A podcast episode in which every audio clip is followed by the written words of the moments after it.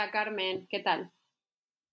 Muy bien, echándote de menos. ¿Qué te ha sido de Provi? Muchísimo, muchísimo. Hace un calor horroroso en Madrid, pero te echo mucho de menos. Eh, una cosa que hacíamos siempre era contarnos qué comíamos. claro, bueno, contarnos todo lo que hacíamos, nuestras rutinas. Eh, ¿Qué he comido? Pues hoy he comido, bueno, es que llevo eso todo el fin de semana, he estado comiendo, bueno, ayer comí cocido a 40 grados y casi, casi no lo cuento, pero lo conté. Y, pero estaba riquísimo, la verdad. Y hoy he comido, hoy he comido pasta con calabacín y salsa de tomate y parmesano. Y estaba muy rico. Y todavía, claro, ya a estas horas todavía no he cenado, pero cenaré, cenaré algo ligerito, una tortilla francesa o algo así. ¿Tú qué has comido hoy? Qué rico. Pues hoy he comido, nada, un filete de ternera a la plancha y después gazpacho, que encima decidí no colar el gazpacho. Ajá. Eh, porque me da muchísima pereza y me lo he comido con todos los grumos. Es una... Bueno, no está bien. ¿No, te has no junto con los tomates de con los tomates de Rhode Island? no sale tan rico, pero sale bien, ¿eh? No, son de, tomates, de California. Y está buenísimo. Mm. Eh, bueno, nuestro podcast no es de comida, aunque podría serlo. Eh, pero, Cuéntanos de qué vamos a hablar hoy un poco. Vamos a hablar de endemoniadas hoy, ni más ni menos. Bueno, endemoniadas, embusteras, como... diabólicas.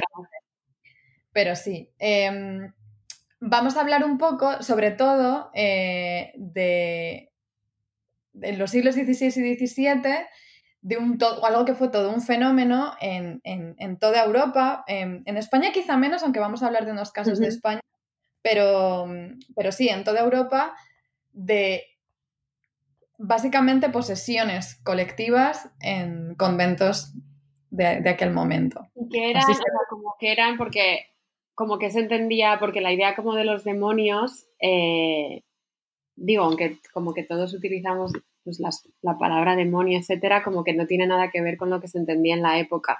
Entonces, como que mm. en la época como que se entendía como por, por mujeres endemoniadas y que era la demonología y demás.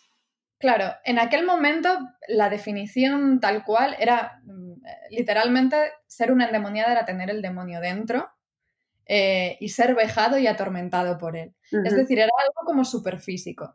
Se entendía mm, literalmente que un cuerpo generalmente de una mujer, aunque la definición de endemoniado estaba en masculino, en realidad eh, se entendía que las mujeres eran mucho más vulnerables a, a los efectos del, demonio, que eran más débiles y que por lo tanto caían más fácilmente, pero se entendía que era algo muy físico. El demonio se introducía en el cuerpo, el demonio o los demonios, porque eran muchos, y luego hablaremos de esto, y tenían muchos nombres distintos y personalidades distintas, eran un poco como furbis, y entonces se metían en el cuerpo eh, y atormentaban el cuerpo o hacían que el cuerpo se moviera de formas extrañas y hablaban a través de él. O sea, no tenía nada que ver, en principio, con el espíritu o la personalidad de la persona endemoniada.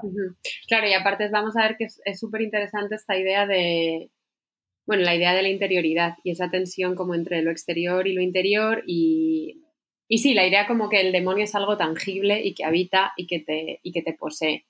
Eh, em, Sí, de hecho, em, bueno, una cosa que sucede en, este momento es que em, empieza a haber alrededor de mediados del siglo XVI, pero más hacia finales, empieza a haber un montón de, tratados de demonología. O sea, se, define la demonología como la ciencia de los demonios eh, y hay un montón de religiosos que básicamente se dedican a esto y que lo definen así, o sea, hablan de esto como una posesión física y los demonios son entes físicos que se introducen en los cuerpos y tal. El más famoso, el, que más corrió por Europa, pero también por España, en francés, pero también en traducción, era el de un filósofo, natural, Jean Baudin, que se llamaba em, de, la de la demonomanie des sorciers, o sea, de la demonología, de la demonomanía de los brujos, que es de 1581. Em, porque la cuestión era que lo que él proponía en este, en este tratado y en otros tratados similares, lo que proponían era que siempre había alguien que era un brujo, eh, quien empezaba, em, quien era el culpable de que a su alrededor un montón de mujeres cayeran bajo los influjos del demonio o los demonios. Y eso lo vamos a ver luego en algunos de los casos. Y mm, porque claro, además has dicho como que Jean Baudin era un filósofo natural y es toda esta época como de la idea de sistematizar y normativizar todas las ciencias. Entonces, eh, digo, yo no conozco el tratado eh, para nada eh, y sé que tú, tú, sí que lo conoces y él, él tenía como un método como exhaustivo, como una serie de normas Sí, él tenía un método, él, como dices, él trataba de darle a todo esto, que obviamente no era nuevo, o sea, la creencia en el demonio, mm. pues, pues de mucho antes, pero en el siglo XVI se le trataba de dar una patina, una patina súper pseudocientífica y entonces él eh, categoriza los demonios, los efectos que tiene cada uno, los síntomas físicos que cada uno de ellos hacía padecer, padecer a quienes los sufrían eh, y también el método para expulsarlos. Em, y, hablaba sobre todo, la verdad es que eh, es, el tratado era, lo, leí hace bastante, pero era muy extraño porque por un lado parecía querer estar súper, como transmitir muchísima seguridad, de capacidad de taxonomizar y por otro lado, cuando intentabas realmente encontrar un método, eh, unos pasos, claro, Se, caía un poco. Pero, pero básicamente sí que em, algo que, ponía muchísimo énfasis era en el oído, en cómo el demonio entraba por el oído, es decir, em, cómo este brujo que generalmente solía ser un religioso y generalmente solía ser el confesor de las monjas en los conventos, eh, hablando les introducía por el oído el demonio. Pero esto que nosotros podíamos imaginarnos como algo pues que lo podemos entender como un convencer o como llevar a pecado o como, pues no, eh, intenta, transmitirlo como algo súper físico de nuevo, como a través de la voz se introduce por la oreja, ya lo explica así. Como la idea de la fisicalidad y la materialidad.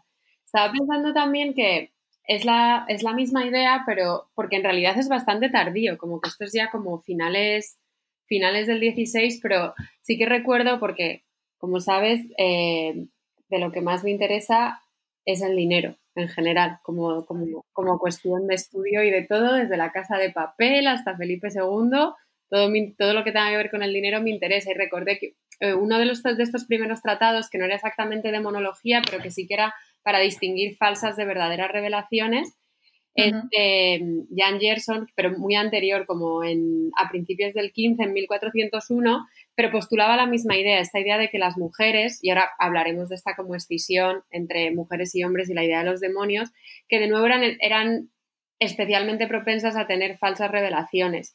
Y me interesaba mucho y me hacía mucha gracia porque comparaba justamente, para él era al contrario, como que no eran, los confesores no tenían este papel como de de aliados de los demonios que los introducían, sino todo lo contrario, él lo que escribía era un manual para que los confesores fueran capaces de distinguir las, las revelaciones verdaderas de las falsas y lo que me hacía gracia es que equivalía el trabajo del confesor al de un cambiador de dinero que tenía que saber distinguir las monedas verdaderas de las falsas. Entonces, la auténtica, la revelación verdadera sería equivalente a una, moneda de oro y todas las demás serían como monedas falsificadas. Eh, y me hacía mucha gracia porque como que asumía que igual que puede haber como monedas falsas perfectas que es imposible averiguar sino como si no las abres, lo mismo decía de las revelaciones, que había como monjas excelentemente embusteras que era imposible discernir si estaban teniendo visiones celestiales o demoníacas. Eh, Súper interesante porque de hecho, y lo, vamos a ver en, los casos de los que vamos a ir hablando, em, que en todos ellos el tema de discernir, como capaz de discernir eh, si lo que está sucediendo es verdad o es mentira y, si una monja poseída está hablando la verdad o, está creando un embuste, todo esto tiene muchísimo que ver en, todos los, en todas las posesiones colectivas que vamos a ver. Sí, me, me interesa mucho que digas lo de como lo de colectiva, porque es algo que tú y yo hemos hablado muchas veces, que, que en ningún caso esto de las monjas endemoniadas, que a lo mejor es no sé, bueno, no sé cómo se percibe en la cultura, eh, bueno, como en, cómo ha llegado como a la cultura un poco como pop ahora la idea de, de, las monjas endemoniadas, pero eran fenómenos reales y como tú decías, colectivos, o sea, no eran casos aislados, sino que eran auténticos fenómenos muy, muy sociales y que también, eh, y volviendo a la idea de lo del dinero y tal, eran fenómenos muy vinculados a asuntos económicos y políticos en, bueno, pues en todas como las monarquías, monarquías europeas. Em, pero, ¿y tú por qué? O sea, ¿por qué crees que? Porque algo que siempre también, eh, siempre nos gusta comentar es por qué nos obsesionan ciertos temas. O sea, porque hablamos de lo que hablamos y porque estamos hablando de monjas poseídas. ¿Tú qué sostienes? Ver, ¿cómo no hablar de monjas poseídas? Es una, gran pregunta. Pero por otro lado, es verdad que, em, como acabas de decir, muchas veces se habla de todo este fenómeno de bueno, de las, por ejemplo, las persecuciones de la caza de brujas, por ejemplo, o, incluso sí, o, conventos en los que se, dan, eh, se dieron posesiones colectivas, se suele hablar de esto desde una perspectiva que un poco parece que condena a todas estas mujeres a un papel irremediablemente de, pues, pues, pues de víctimas y, o de como si, y que por un lado, por, por, un, lado es innegable que es cierto que en muchísimos casos, cuando se hablaba de estas, em, de estas posesiones, era, venía, venía, era una perspectiva que venía dada de, de, pues, desde los confesores o toda la jerarquía eclesiástica que quería, que por un lado, paradójicamente, pensaba, o sea, precisamente el sistema de conventos en los que había toda esta, todas estas mujeres estaban viviendo al margen de la sociedad, encerradas, paradójicamente era también lo que podía causar mm, esta histeria colectiva o posesiones colectivas, porque eran muchas mujeres viviendo colectivamente, juntas, en demasiada intimidad. Em, entonces, por un lado está la mirada, digamos, la mirada masculina que, tiene, que tiene miedo a eso eh, y, que, y que cualquier fenómeno, cualquier queja que se diera lo, lo veía a través del prisma de la posesión y de los efectos del demonio. Pero por otro lado, yo creo que lo que a ti y a mí nos interesa mucho también es ver que a pesar de que esto, de que esto fuera cierto y de que el, eh, demonio o la idea del demonio y de la brujería se utilizara em, en, detrimento de las mujeres y también, bueno, algo que em, de lo que hemos hablado también preparando esto tú y yo es del libro, por ejemplo, de Silvia Federici, Em, que publicó un libro que mucha gente conoce, Calibán y la Bruja, en el que, bueno, Calibán y la Bruja, que se llamaba Mujeres, Cuerpo y Acumulación Originaria, hablaba de la quema de brujas y cómo fue todo un sistema em, que, trató básicamente de, en muchos casos quitar a, a colectivos de mujeres muchos tipos de poderes o de saberes y básicamente someterlo para, un nuevo sistema capitalista. Ese es un poco su... Claro. A ver, y es, cierto, o sea, como que en, ningún caso creo que, como que no negamos esta idea de que obviamente se ejerció, eh, bueno, con lo que tú comentabas, esta idea de la demonología y las posesiones también fueron... Eh, bueno, como excusas o eh, para ejercer una violencia sistemática contra, contra las mujeres pero también es, bueno, pues eso, como avanzabas tú, esta idea de que nos interesa la otra cara de la moneda, de, que estas mujeres supieron, eran muy hábiles y vamos a ver que eran muy listas y que también supieron em, interpretar y desmontar ese sistema de control, de control masculino, sobre todo para ganar una presencia pública. Eh, y creo que eso se habla menos, como que tiende a obviarse como la agencia de estas, la agencia de estas mujeres dentro de un sistema de, opresión que supieron leer, interpretar y en muchos casos evadir y salirse con la suya. Em, la, otra cara de la, otra clara de la manera era que ellas sabían que eh, tener familiaridad con el diablo, con el demonio, era algo muy poderoso, por otro lado. Entonces, como que eso las convertía en muchos casos en figuras que, ejercían mucho, mucho poder de atracción, eh, con muchísima ambivalencia, porque por un lado eran, era, era una cercanía negativa, pero por otro lado eh, eran, se convirtieron en personajes como pues, asombrosas, que despertaban mucha fascinación y que eran muy codiciadas mm. también. Y, aparte como que no era un fenómeno... Eh, o sea, no era un fenómeno ni muchísimo menos estrictamente religioso, como que esta celebridad que estas mujeres alcanzaban no, se o sea, no la conseguían por una vía únicamente religiosas, sino que eran como, pues eso, como fenómenos culturales, editoriales, políticos y económicos muy masivos en los que había muchos agentes, eh, muchos agentes involucrados.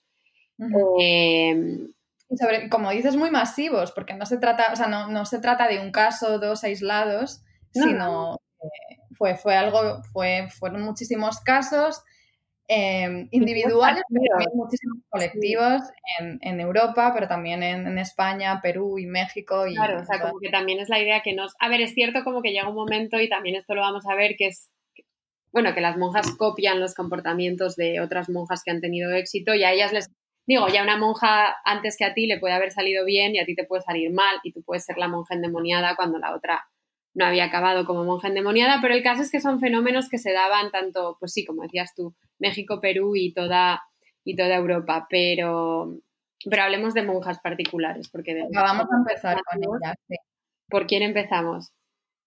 Empezamos por eh, Magdalena de la Cruz, ¿no? Cuéntanos, ¿quién fue Magdalena de la Cruz? Pues Magdalena Cruz, o sea, digo, es un personaje al que conozco, pero del que quiero saber más porque me resulta eh, súper fascinante. Y, bueno, cuando tú y yo hablábamos, creo que decidimos empezar hablando de ella porque desde mediados del siglo XVI eh, se convirtió en el emblema de monja fraudulenta, burladora y embaucadora. Y estas eran las palabras que utilizaban también en los procesos inquisitoriales, y ya, pues, ya, ya he, he, revelado hacia dónde va la pobre Magdalena, todas las palabras que van a utilizar para, para definirla. Y yo entré en contacto con Magdalena, o sea, supe de su existencia porque eh, cuando, cuando Santa Teresa comienza a experimentar visiones, le comenta todo el rato a sus monjas, a, sus monjas, amigas, prioras de otros conventos una y otra vez, que el mayor miedo que ella tiene es estar siendo engañada y a la vez estar engañando como Magdalena de la Cruz. Entonces es como una obsesión que todas las monjas, porque Magdalena Cruz es temprana, o sea, muere en 1560, entonces eh, es, es, bastante anterior a, a, la explosión de este fenómeno que, en el barroco ya en el 17 va, va, a haber muchísimos casos sobre eso en España y en, y en, y en Perú y México sobre todo, pero Magdalena es un poquito anterior. Entonces, creo que es interesante empezar hablando de ella porque marca una pauta como un contraejemplo súper interesante. Claro. Y Magdalena, para ir entrando en ella, ¿ella qué, qué, hacía? Pues Magdalena, la cosa es que Magdalena es una figura peculiar porque no hay, eh, hay, no hay muchos testimonios, eh, pero durante años Magdalena vivió en un convento, en un convento franciscano en Córdoba que se llamaba Santa Isabel de los Ángeles. Y vivía, como muchas otras monjas, como una santa en vida. Es decir, pues como le pasaría luego a Santa Teresa y como le pasó también a Santa Catalina de Siena. O sea, eran monjas que ya antes de morir estaban canonizadas en vida. Y sobre todo, Magdalena lo que hacía era que tenía revelaciones Em, que se celebraban en todo el Reino de Castilla y sus revelaciones incluían, y de nuevo volvemos a lo físico, incluían estigmas y levitaciones. Y sobre todo, y esto, bueno, esto quizás en otro momento le podemos dedicar un episodio entero porque Magdalena es reconocida porque al parecer se alimentaba única y exclusivamente de la hostia consagrada que al parecer volaba desde las manos del cura hasta su boca mientras ella levitaba. Y también esta es una época en la que la idea de la comunión, que, bueno, digo yo, hace, hace muchísimo que no comulgo, pero creo que ahora puedes como, si vas a misa todos los días, puedes comulgar tanto como quieras. Pero esta es una época en la que la idea de la comunión diaria y la comunión estaba muy, muy controlada. Entonces era muy difícil comulgar. Entonces esta idea de validarte a través de la hostia consagrada también es súper interesante. Eh...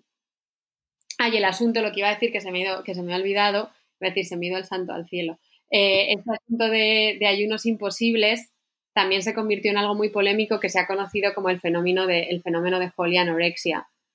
Eh, que algún día pues podemos hablar de eso porque es un fenómeno un poco problemático también. Polianorexia es, o sea, es en sí mismo un Es muy problemático el término y de esto podemos, podemos hablar en otro momento. Pero sí, pues Magdalena tenía revelaciones, pero creo que lo principal de Magdalena era por un lado la idea de los ayunos, de los ayunos imposibles y pero por otro lado también que se convirtió en un agente, en un agente tan famoso que, que, que logró insertarse como en la vida política de la época. Y, me gusta mucho la anécdota de que era tan tan famosa que eh, Isabel de Portugal, que era la madre de Felipe II, en 1527 le envió la cuna y la ropa del, del, que iba a ser Felipe II para que Magdalena la, la bendijera. Entonces, esta monja embaucadora pues bendijo, supongo, no sé, pues no sé cómo lo haría, pero bendijo las, la cuna y la ropa del futuro Felipe II. Claro. O sea, estaba, ella estaba rodeada de arzobispos, de cardenales, de duques, de gente con poder que se le acercaba. Muy bien conectada, muy, muy bien conectada. Hay eh, una cosa que te he dicho, pero es que ahora me he acordado que lo vi hace tiempo cuando estábamos leyendo sobre esto, que vi que el, convento donde estaba Magdalena, el de Santa Isabel de los Ángeles de Córdoba, que hace, nada, como hace dos meses lo han convertido en un hotel. O sea que ahora mismo se puede ir y quedarte ahí, donde estuvo ella levitando, así que que se sepa.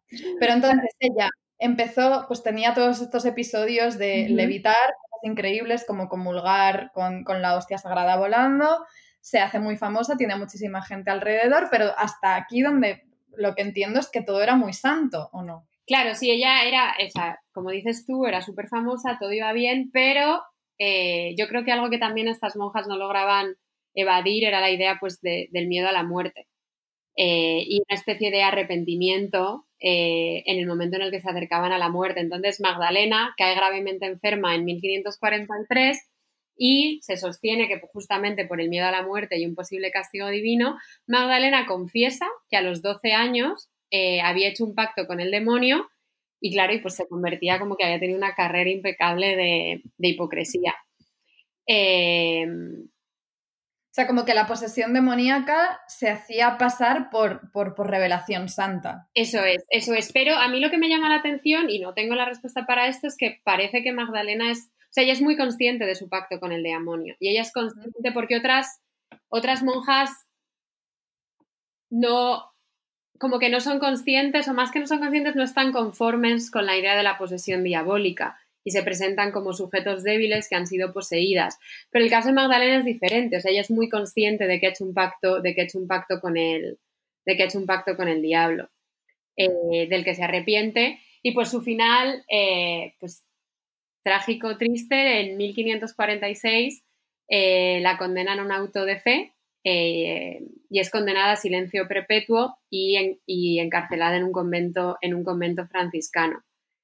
Eh, y es, muy curioso porque, pero luego cuando lees, cuando lees la, o sea, porque no lo he leído entero, pero cuando lees como el proceso inquisitorial, hay citas muy curiosas, voy a leer una porque se me hace súper interesante para ver cuál era la retórica de la época pero dice que una de las cosas que, Magdalena hacía era que estando un día cierto clérigo, cierto clérigo sacando un demonio de cierta persona, el cual dijo a la dicha Magdalena de la Cruz si quería que preguntase algo, ella le dijo que no, sino que le mandasen saliendo de aquel cuerpo que entrase donde ella estaba y que le abrazase. Y el dicho demonio había respondido que no la quería abrazar porque era santa desde que estaba en el vientre de su madre. Entonces me hace gracia como que Magdalena yo creo que ya como en un último intento intenta darle la vuelta a todo y decir como que ni siquiera los demonios la quieren poseer porque ella está como tan santificada que no, que no pueden entrar. Pero... Había una cosa que... Eh, es que estas relaciones de, tú a tú con, con los demonios son súper graciosas, pero también cuando me, hablaste sobre Magdalena la primera vez y me puse a buscar cosas, leí que ya al final, cuando ya estaba guardando su silencio perpetuo, em, que se contaba que la persecución del demonio seguía, como que ella ya estaba arrepentida, como tú dices, pero que el, demonio, como una especie de criaturita, pues, pues le iba siguiendo por el convento y que una noche buena una religiosa vio de pronto una figura negra pues que estaba persiguiendo a Magdalena de la Cruz y que, que ella, que iba ya con bastón la pobre, le iba dando golpes diciendo, vete maldito. Esto es, es, fascinante, pero me hace muchísima gracia porque te acuerdas que no vamos a hablar de ella hoy, pero deberíamos otro día, de María de San José. Ay, sí. La pobre María de San José, que es mucho más tardía, porque yo creo que es como de finales, finales del 17, principios del 18, en un convento no me acuerdo de qué era el, el, eh, de Agustinas, creo que era un, eran Agustinas Recoletas en, en, México, en Puebla, creo, y, y, le pasa lo mismo, como esta idea de unos, además es una cosa que también habría que analizar, esta idea como de, de demonios racializados, porque para Magdalena la figura del demonio es un mulato que se le aparece y, que la, y también que la persigue y que ella intenta como, y que ella intenta huir. Eh, entonces, esto es Magdalena, que es como la primera, yo creo que en España marca realmente como un, antes y un después en el tema de las, en el tema de las posesiones. Sí, y, una de las cosas que luego mencionaremos en algún momento, hablaremos de eso con más calma un poco, es de, cómo unas influencian a otras, que ya lo hemos comentado antes. De, o sea, como un caso muy sonado, porque esto pues, eran casos que eran, en muchos casos locales, pero que iban más allá, como que, se, se, crean, genealogías, o sea, como que eh, estas historias se van, se van Entonces, el siguiente caso del que vamos a hablar ya es más tardío, el siglo XVII, bueno, 1632 diríamos que sí, que, empieza y es en Madrid, ni más ni menos. Es en Madrid y creo que también es una, eh, porque a mí, bueno, pues de Magdalena creo que también sabemos, sabemos menos de, de esa época, como que es una época en la que me cuesta más leer los códigos porque no sé hasta qué punto la mentira estaba instaurada, tan instaurada como lo va a estar en el Madrid del, siglo XVII, que es como la forma de comportamiento es el embuste y la mentira y está en todas partes. Entonces creo que estaban, como que estas monjas estaban en su salsa en ese momento. Eh, entonces sí, el siguiente caso es ya de pues hacia mediados como desde 1632 a 1643 y como tú decías Carmen es en Madrid en el convento de San Plácido que hasta donde ¿Dónde está por cierto? Pues yo creo porque he pasado creo que está lo puedo o sea bueno no lo voy ah bueno pero, a ver o sea se puede, puede visitar ahora porque igual que el, de Magdalena vi que más que visitar se puede dormir ahí directamente claro es que es el convento de San Plácido está en la calle Pez y se puede ah. visitar y no hemos ido. Así que hay que pues ir también. Hay que ir al convento de San Plácido. Em, entonces, el, caso del convento San Plácido también lo escogimos un poco porque, porque de nuevo vuelve como a demostrar que estas monjas eran como auténticas, auténticos personajes públicos. Em, y encierra, hay como dos hechos, dos hechos que, que, pasaron a la posteridad y que tienen lugar en los mismos años en el convento, y ah, los dos me hacen mucha gracia. Por un lado, es que en el convento había una novicia guapísima que se llamaba Sor Margarita de la Cruz, de la que se enamoró Felipe IV, que debía ser mm. como un poquito truán, y entonces Felipe IV se enamora de Sor Margarita de la Cruz y el conde Duque de Olivares, bueno, no creo que él con sus propias manos, pero lo que cuenta la leyenda es que crearon un túnel para que Felipe, un túnel secreto para que Felipe IV pudiera acceder al convento y tener los encuentros con la monja. Y el fin de la anécdota es que para redimir todos sus pecados, Felipe IV le regala al convento el Cristo de Velázquez. Y ya está. El Cristo de y un reloj que se volvió como muy famoso, el reloj de San Plácido, que parece ser una leyenda, pero como que eh, pasando. No sé si de verdad si existió ese túnel o estaría genial. No, todo eso como que no se sabe. También es que yo, ahora ya se me ha olvidado, pero yo en algún momento que leí más cosas sobre el convento, hay muchas se convirtió como en un tema de recreación novelística desde el mismo siglo XVII y luego a principios del siglo XX hay como hay obras de teatro y demás, entonces está la idea del túnel, el reloj, el Cristo de Velázquez, pero porque fue un caso súper sonado. O sea que ya era, ya era un lugar un poquito turbio, como poco Claro. Entonces ya era un lugar como manchado, pues por Felipe IV, entre otras cosas, y a esto coincidió en la misma época que hubo un caso de posesión demoníaca, alumbradismo y esto es ilícita actividad sexual eh, en los años en los que era prior una señora eh, noble, de la que también vamos a que se llamaba Teresa Valle de la Cerda. Y a mí como este caso, y ahora vamos a hablar un poquito más, a mí este caso me interesa mucho porque, porque los dos hechos, y, y del de Felipe IV igual algún día podemos hablar, pero, pero hoy no, eh, los dos hechos alcanzaron algo eso, como que eran como hechos novelescos y si tú vas como a la Biblioteca Nacional ahora y miras, están copiados en un montón de manuscritos, como, como que la gente los circulaba y los leía, yo imagino que los leía pues, sí, pues como, como, como una novela. Claro.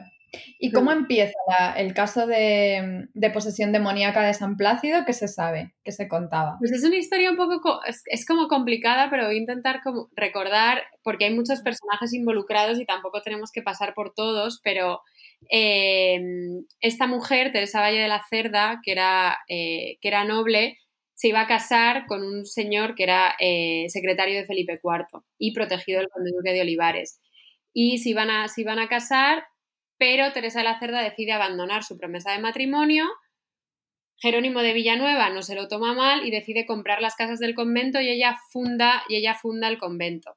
Vale. Em, entonces, ella funda el convento y años, pasan los años y hay un caso delatado por la Inquisición, y aquí cito como el proceso que dice, por culpas de alumbramiento y haber oído, creído y asentado doctrinas y divinizaciones contra la fe y supersticiones heréticas con comunicación trato y pacto con el demonio, falsas revelaciones y milagros y otras cosas. Entonces, estamos otra vez exactamente, exactamente en lo mismo. Eh, a quienes se acusa, y esto avanza hacia el caso con el que vamos a terminar, se les acusa tanto a Teresa el Valle de la Cerda como a su confesor. Y el mm. confesor se le acusa de haber introducido al demonio al convento y también de mantener relaciones sexuales con algunas de las 25 monjas endemoniadas que había en el convento. El pobre Jerónimo de Villanueva no se libra y por haber dado dinero al convento también cae porque al parecer a él se le acusa de haber emparado eh, un despropósito, un despropósito de ese, de ese calibre. Y del, bueno, si del caso de Magdalena no había, no había muchos datos, el de San Plácido, como decía, está copiadísimo. Y voy a citar otra cosita porque es que me hace mucha gracia cómo hablaban. Y lo que dice en uno de los manuscritos en los que se habla, dice que las monjas admitieron muchas caricias del dicho su confesor, dejándose llegar al rostro y a los pechos y a otras partes y llamarse de tú, darse los bocados y mordiscos el uno al otro, cuando comían juntos, que era frecuentemente, frecuentemente dentro de la clausura, por espacio de tres años, hablando palabras de ternezas y requiebros, así en la confesión como fuera de ella. Entonces, pues. Qué fuerte San Plácido. ¿eh? Había feres demoníacos. Eh, y de nuevo, y aquí, pues lo que decías tú antes de las de cómo se copian los modelos, Magdalena también, eh, al parecer, fingía, fingía ayunos. Mm. Eh, podía estar como días y días sin comer. Teresa, Teresa, como Magdalena. Eso, perdón, Teresa como Magdalena fingía, fingía los ayunos. Pero algo, bueno, algo que supongo que también se da en muchas de estas monjas, pero yo no conozco muchos casos, es que Teresa era muy vanidosa. Eh, ah. Entonces, de hecho, en el proceso inquisitorial la acusan de sufrir vanidad hipócrita porque dicen, y vuelvo a citar porque mucha gracia, porque la, perdón, Teresa decía que se repartiesen los bocados que ella mordía, lo que sobraba de la comida a personas que de ella estimación hacían porque lo tuviesen como reliquias y daba lugar a que dentro y fuera del convento la tuviesen por otra Santa Teresa, dejándola llamasen la grande y la santa y madre de las doce tribus. Entonces, a ver, Claro, es que esto era su oportunidad para el estrellato, para todas.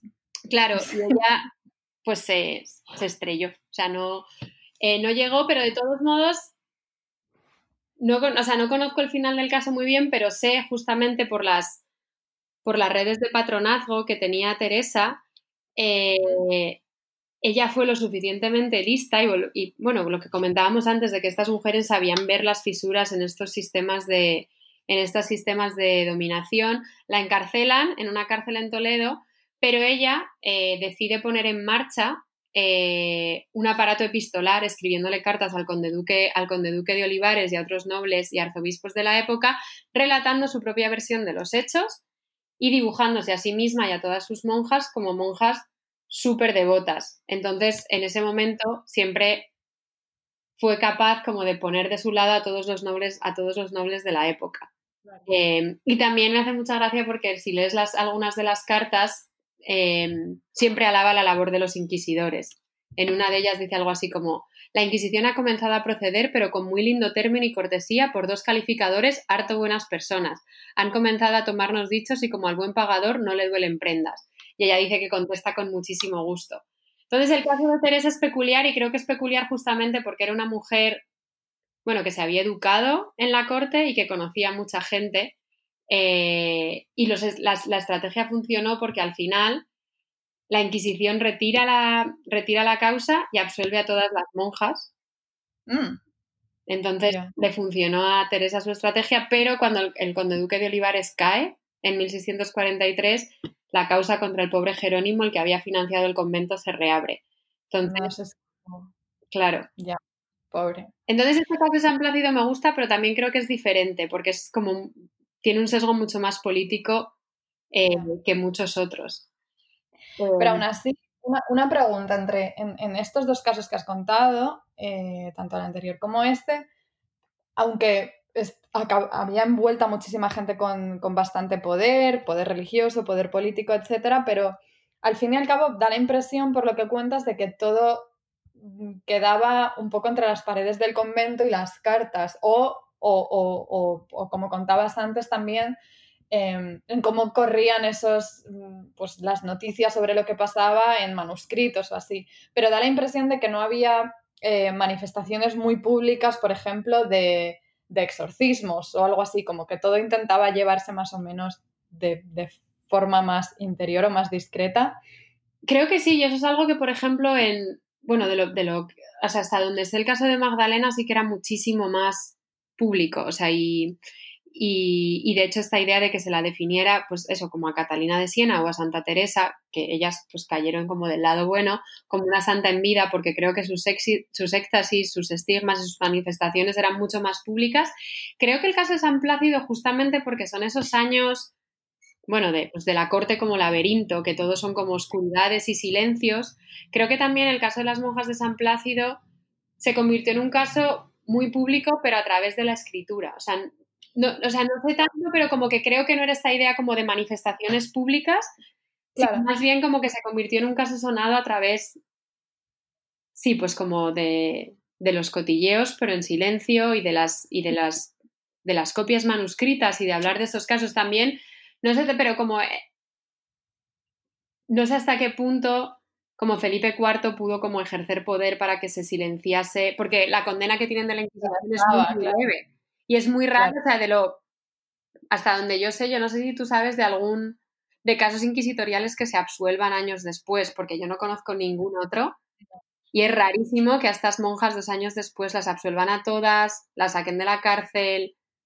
O sea, creo que es como un, que es la época y es como la vinculación. claro, también. lugar, y creo que también es esta idea lo que decías tú, que a lo mejor no fueron, no se hicieron como exorcismos tan públicos, como en otros casos, sobre todo el caso eh, con el que vamos a terminar, que quizás sea como el caso más público de los que hubo, eh, que ya claro, en España. Es que eso es de, lo que estabas contando de estos casos, eh, no podía dejar de compararlo con el último caso del que vamos a hablar. Es probablemente el caso más famoso em, en, Europa fue, fue sonadísimo en su momento, que es hacia 1620, entre 1629 y 1634, o sea, eh, es un poco contemporáneo con el, anterior que hemos, del que hemos hablado, pero también se extiende un poco después. Em, y no solo fue famoso en ese momento, sino que ahora realmente si se piensan en, eh, se piensa en, en posesiones demoníacas en conventos, eh, y en novelas o en películas sobre, sobre el tema se, suele hablar de este caso, que fue en Francia, fue en, el pueblito de Loudun, que estaba en la, en la Quitania francesa, y sucedió todo en un convento de, monjas ursulinas. Em, y precisamente la diferencia en la que pensaba era esta, como que allí fue algo, no, fue igual de sonado en cuanto a gente de poder que estaba involucrada y en cuanto a manuscritos o incluso publicaciones en las que corrían las noticias, pero también a nivel de, o sea, en, las calles mismas fue como muy teatral, fue muy espectacular en cómo, cómo se trató todo el tema. ¿Y qué pasó exactamente?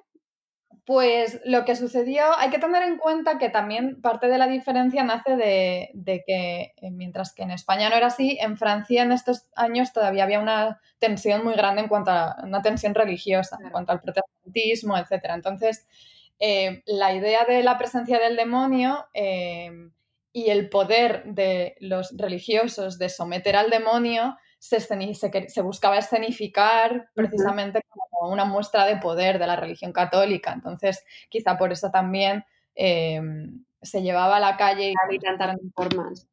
Claro, claro, se hicieron exorcismos en las calles de forma muy espectacular y tal. Pero lo que sucedió, em, em, bueno, pues todo partió de una mujer que se llamaba, bueno, era Juana de los Ángeles, y ella era prioresa de este convento de Ursulinas. Y fue cuando, cuando hablábamos, hablabas antes de la vanidad de algunas de, estas mujeres. Esta mujer era súper vanidosa, maravillosa. Y ella era una gran lectora de Santa Teresa, de hecho, desde pequeña. Em, y, y, se la llegó a bautizar, la gente la bautizó como el diablo devoto, que de nuevo muestra cómo está ambivalencia de todas estas figuras de las que estamos hablando, que por un lado pues claro, era, era la voz del, demonio, porque hablaban, el demonio hablaba a través de ellas, pero por otro lado, precisamente em, ser tan torturadas por el demonio y ser capaz de reponerse de esto las marcaba como súper devotas. Entonces eran estas figuras tan ambiguas. Em, ¿Por qué sabemos todo lo que pasó en Ludán, en este convento? Pues por muchas voces, porque se, habló mucho de, ello, mucha gente escribió sobre ello, pero ella misma em, escribió un texto que es una autobiografía en la que hablaba pues desde que nació, toda su vida, todo lo que le pasó hasta que llegó al convento e, y cuando llegó ya, cuando em, em, empezó a suceder todo esto. Lo que ella empezó a contar, bueno, ella empezó a notar eh, que, el, demonio la poseía básicamente a ella y a todas las monjas del convento. Y aquí hay, es incluso, creo que, o sea, es muy físico todo con lo que les pasaba. Hay testimonios de pues, contorsiones, de vómitos, de eh, heridas supurando pus, vómitos, todo bastante, pues el exorcista, como la película, bastante fuerte.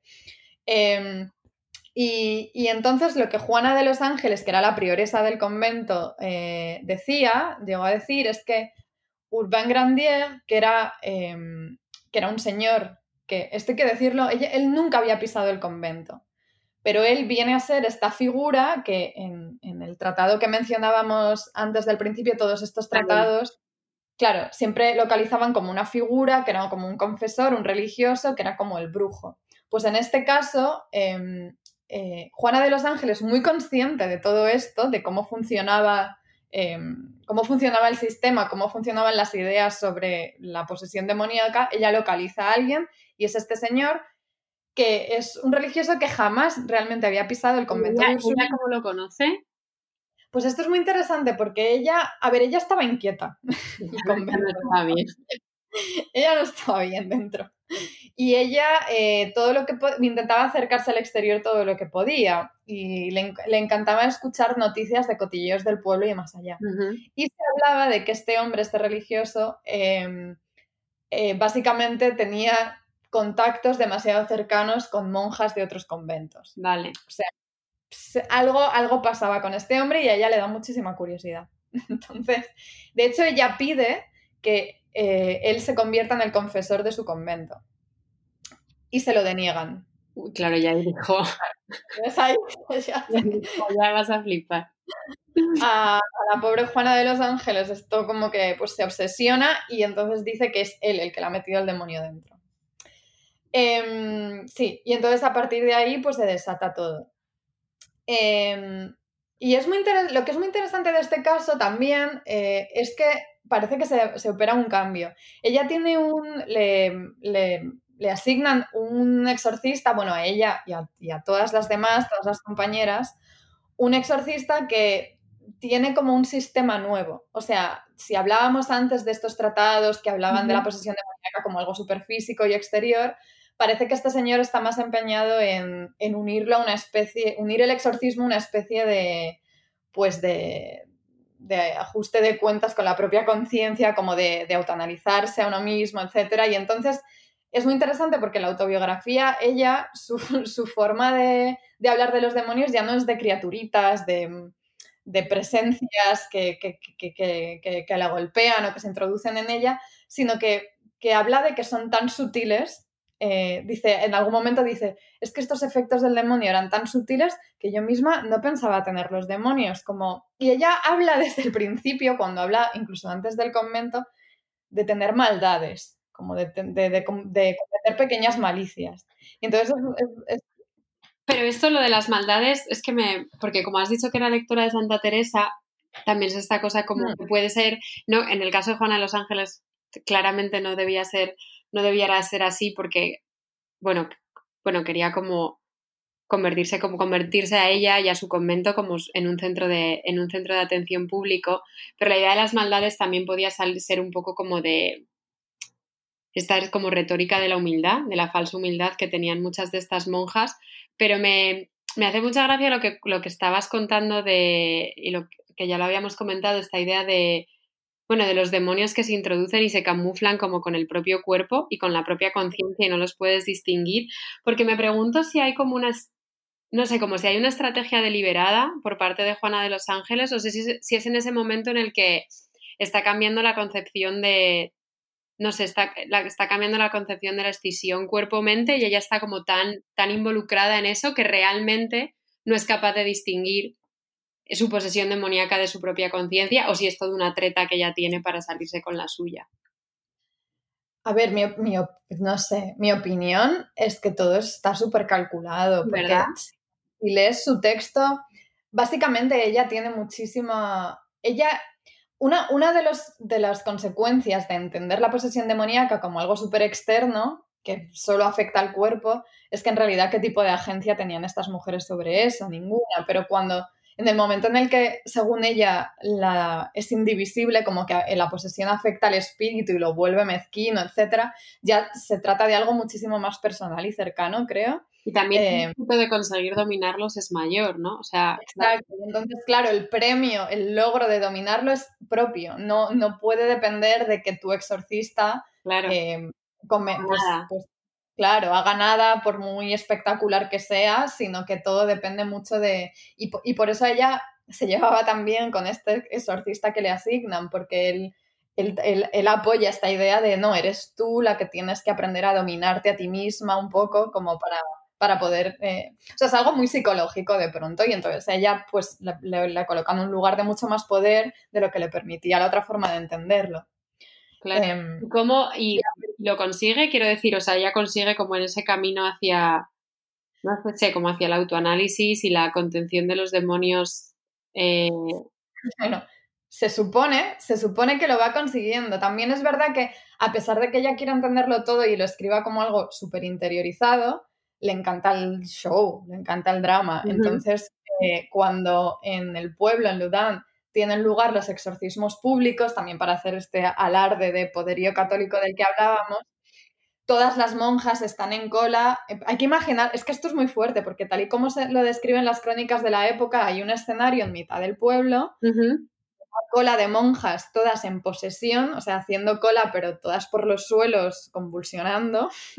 y entonces una a una van subiendo al escenario eh, y bueno, les van a, pues eso, gritando en latín, no sé qué, bueno, todas estas cosas.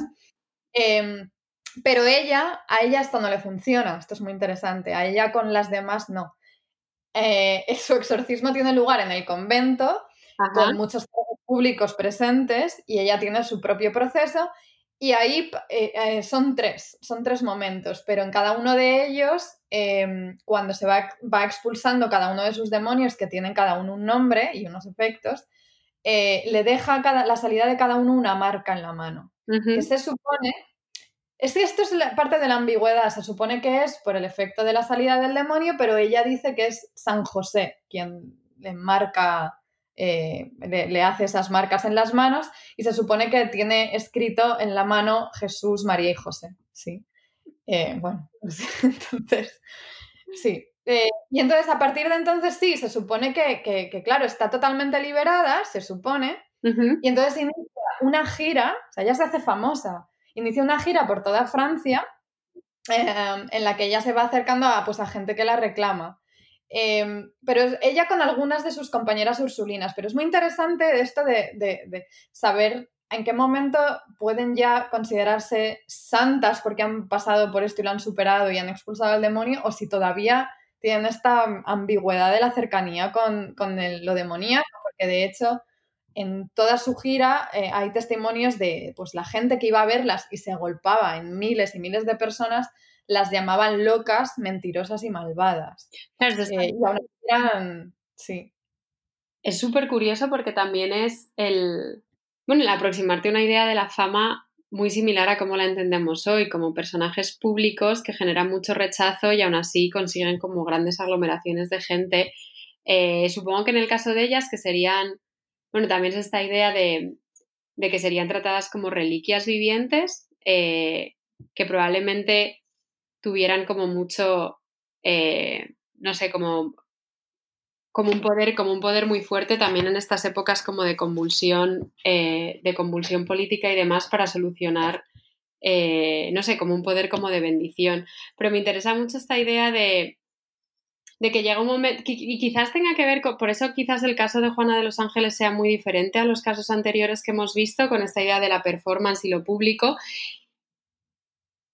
Y quizás sea un poco paradójico que justamente ella describa la idea de los demonios que la poseen de una manera muchísimo más efectiva, pero a la vez muchísimo más sutil, y que a la vez su respuesta y la respuesta de su caso sea muchísimo más pública y que esto haga que se conviertan ella y sus monjas ursulinas en un caso infinitamente más ilegible y, monstruoso y que las termina convirtiendo como en, en iconos y en mujeres, las mujeres más famosas de, más, más, más famosas de su época. Totalmente, sí. Como, además, como en el caso, uno de los casos que contabas antes, ella em, la reclama el mismo Richelieu, pero también Ana de Austria, eh, uno, porque se supone que una de las heridas que tiene, que le supuran, no se sabe también si es efecto demoníaco o, o, o sea, por un lado, la herida está hecha por uno de los demonios, pero la cura, una especie de ungüento mágico tanto que le, que le aparece, se supone que es obra de San José otra vez, ella estaba obsesionada con San José. Entonces, ella, esa tela, una tela de su camisón manchada con ungüento de San José, de esa herida, ella se lo entrega a Ana de Austria, que ella se lo pasa por la barriga embarazada eh, para bendecir también al, al, futuro bebé. O sea que sí, de, de pronto eh, se junta esta idea de, pues la mentira, de... Básicamente, eh, Juana de los Ángeles, que era prioresa del convento de Ursulinas, estaba en una posición bastante precaria porque tenían muy poco dinero, em, había otros conventos que tenían mucha más fama, mucho más apoyo de, gente con poder y de pronto se ve pues relacionándose con toda esta gente. Después de los estigmas y, y como bueno, y de todas estas ambivalencias, ella, tú que ella cuando muere, muere en fama, muere en fama de santidad o muere en fama de monja endemoniada o en medio. o ni una ni la otra. Esa idea ya como de, de, una nueva categoría que no encaja ni en un lado ni en el otro.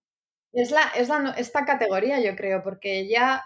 A ver, hay muchos menos testimonios. Una vez que ya termina, donde termina su autobiografía, que es después de una de estas super giras que hace, eh, hay, muy, hay muy poco que se, puede, se sepa sobre ella. Em, porque como que la atención se difumina y de hecho en la, las reconstrucciones novelísticas o, ensayos que se han escrito en el siglo XX sobre el tema se habla en general de, de, todo, del pueblo y se habla del conflicto religioso y se habla muy poco de ella, pero ella en su autobiografía sí que, o sea, si lees la autobiografía queda muy claro cómo ella lo supo utilizar, pero una vez que ella, donde termina su autobiografía, terminan un poco los datos pero hasta el final a ella se, o sea, la gente se refería a ella como el diablo devoto, entonces es, esa ambigüedad eterna. Con, sí, me parece un caso fascinante para cerrar porque creo que es, bueno, que vuelve un poco al principio lo que comentábamos de cómo, de cómo todas estas monjas, eh, bueno, no sé, como que entendieron el sistema de opresión y de precariedad y de precariedad, porque también hay una, lo que tú decías, como un convento un convento como poco famoso sin dinero, que no tenía nada que ver con un caso de un convento de la corte como el de San Plácido.